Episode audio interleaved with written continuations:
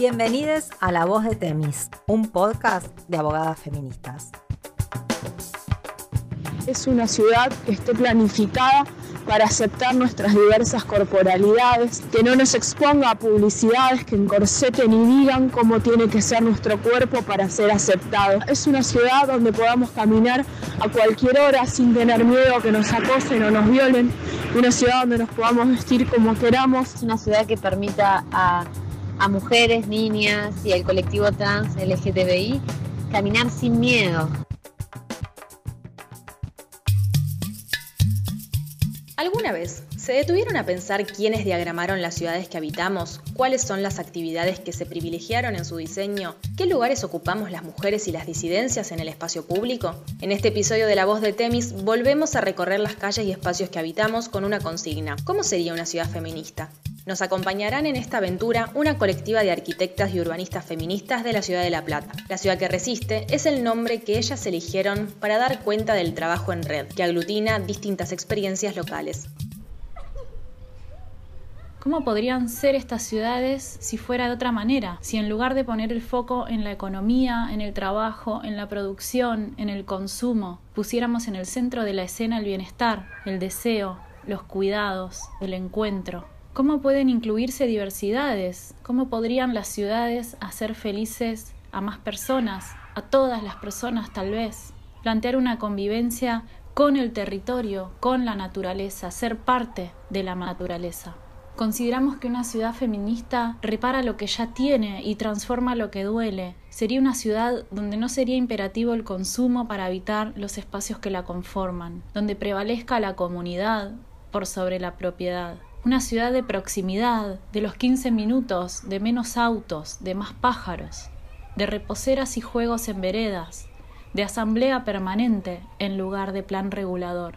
Una ciudad con memoria, con más existir y menos resistir. Buscar una ciudad que sea inclusiva, diversa, accesible, que se manifieste en, en el espacio público, en el acceso a las infraestructuras, en la posibilidad de vivienda para, para todas y para todos. Una ciudad que, que mm, nos exprese y, nos, convoque desde lo colectivo, eh, donde estén representadas no solo las de esfera productiva como la más importante y diría casi la que organiza las ciudades,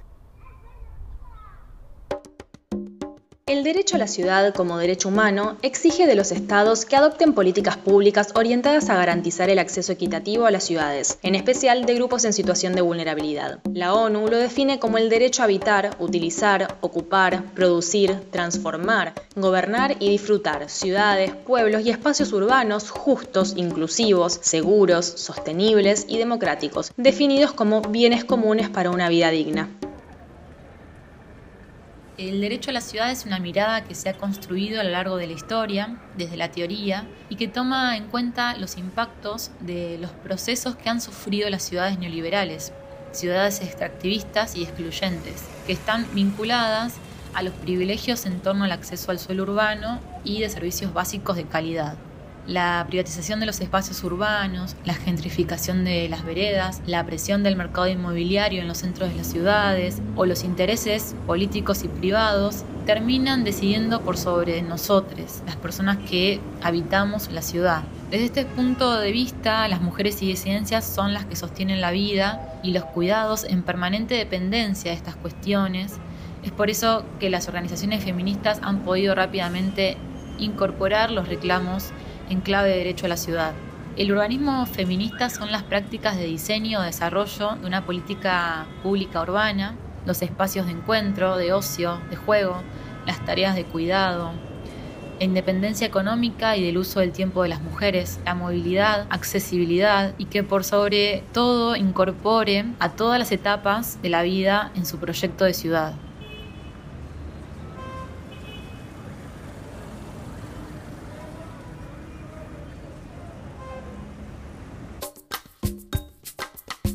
El urbanismo, como otras disciplinas modernas, se organizó tras el paradigma del varón, blanco, de edad mediana y con capacidad productiva, como modelo de lo humano. Para graficar esta idea, Matías, de la ciudad que resiste, nos contó acerca del modulor. El modulor es una escala de proporciones, diseñada por Le Corbusier, un arquitecto muy reconocido de la modernidad, que intenta medir y relacionar a la arquitectura con la forma humana en un sistema único y universal. No es casual que este sistema universal coloca al hombre como las medidas de las cosas. Eh, la unidad patrón, la unidad de medida, está dada justamente por las medidas de un varón. Y este varón es joven, es eh, europeo, mide un 83 y deja de lado cualquier tipo de diversidad corporal. Deja por fuera, en principio, cualquier cuerpo que mida por encima o por debajo de un 83, deja por fuera los cuerpos gordos, deja por fuera cualquier cuerpo que cuente con algún tipo de diversidad funcional que necesite algún tipo de dispositivo, ya sea muletas, bastones, sillas de ruedas, incluso un lazarillo. Y por supuesto deja fuera cualquier femenidad como descartando que los cuerpos feminizados puedan contar con algún tipo de armonía proporcional. Este sistema muestra cómo el patriarcado se filtra en todas las áreas de la sociedad, por ejemplo específicamente en la arquitectura, como medida de las cosas o como por lo menos punto de partida para comenzar a pensar los espacios, las viviendas, la ciudad, etc.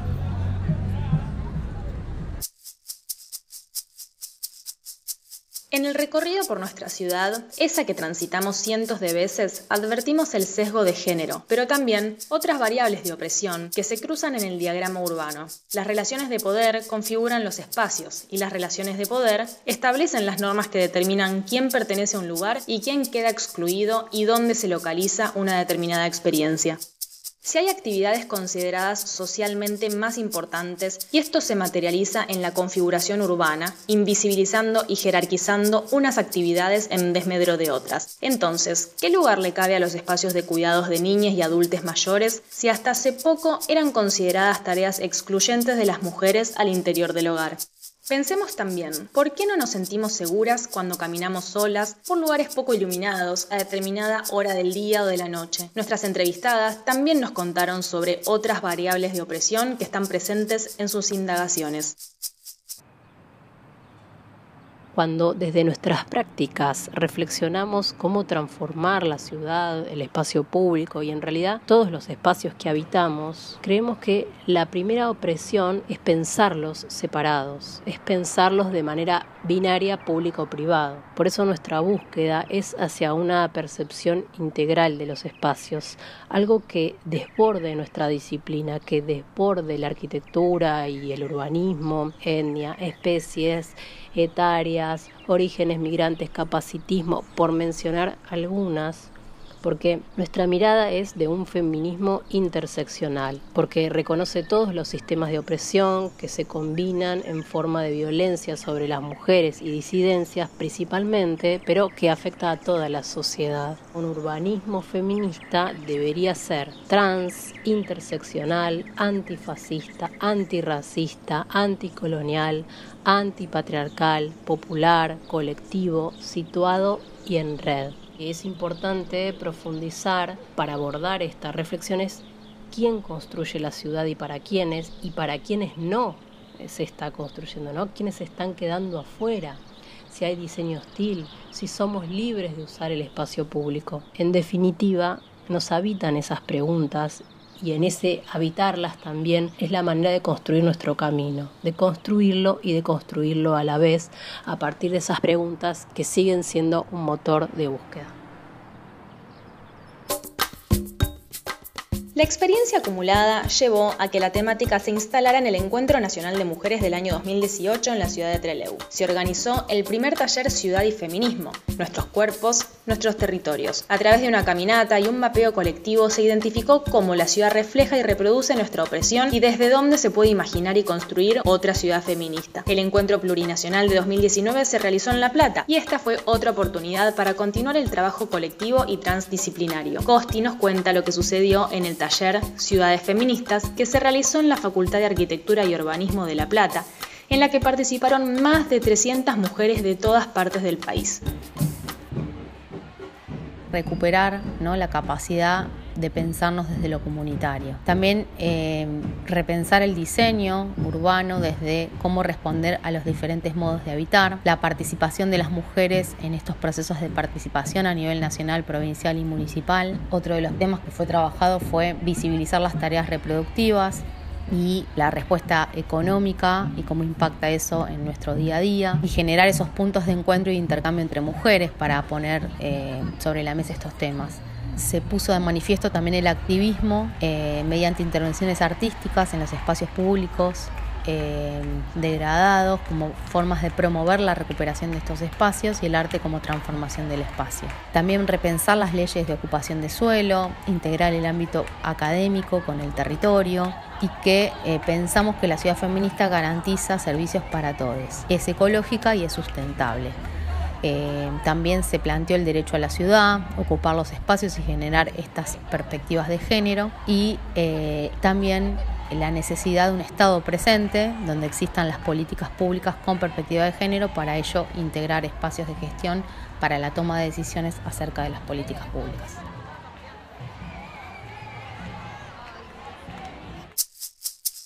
Finalizamos el recorrido por nuestra ciudad. Nos quedamos con nuevas impresiones, con otras fotografías de la experiencia. Esto no termina acá, porque vuelven a surgir otros interrogantes, algunos que nos interpelan como abogadas. ¿Cómo se puede traducir la experiencia en políticas públicas? Con los nuevos ministerios de mujeres, géneros y diversidades, se abrieron nuevos espacios de trabajo con el Estado. Ahí va. A la calle, compañeros.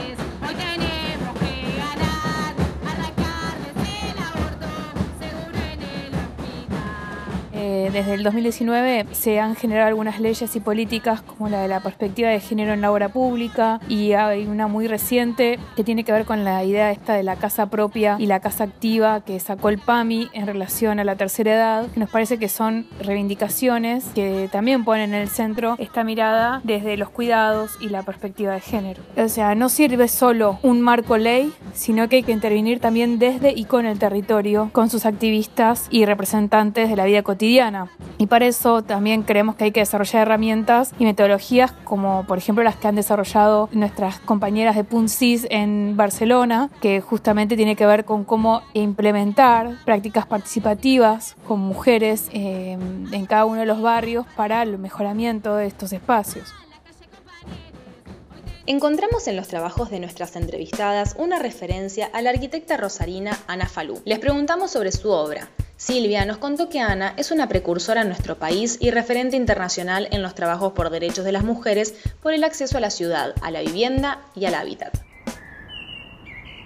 Eh, ella dice, la lógica de acumulación profundiza las lógicas del despojo que tienen que ver con las formas de habitar. Eh, creo que esta situación nos obliga a interrogarnos acerca de qué ciudades queremos, para quiénes proyectamos, cómo transformar la constitución del pensamiento arquitectónico urbanístico tan sesgado que naturaliza la ausencia de mujeres y otros sujetos en la ciudad, ¿no?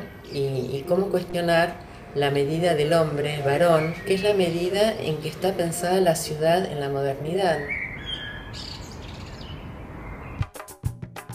Gracias a las miradas de nuestras entrevistadas, advertimos la necesidad de pensar a las ciudades desbordadas por una multiplicidad de disciplinas e intersecciones que logren habitar ciudades más igualitarias. Nos quedamos con la necesidad de que la arquitectura y el urbanismo nos cuenten más de lo que han indagado en su interesante camino de ver cómo el capitalismo patriarcal ha impregnado las formas en las que construimos no solo nuestros pensamientos, sino también los cimientos y las formas de nuestras ciudades, las cuales en su gran mayoría expulsan a las personas que no encajan en aquel modulor. A las compañeras de La Ciudad que Resiste, Costi, Silvia, Luciana, Irene, Leticia, Ana, Elisa y Matías por compartir su experiencia. Somos Antares, Carolina, Victoria y Rosario en La Voz de Temis.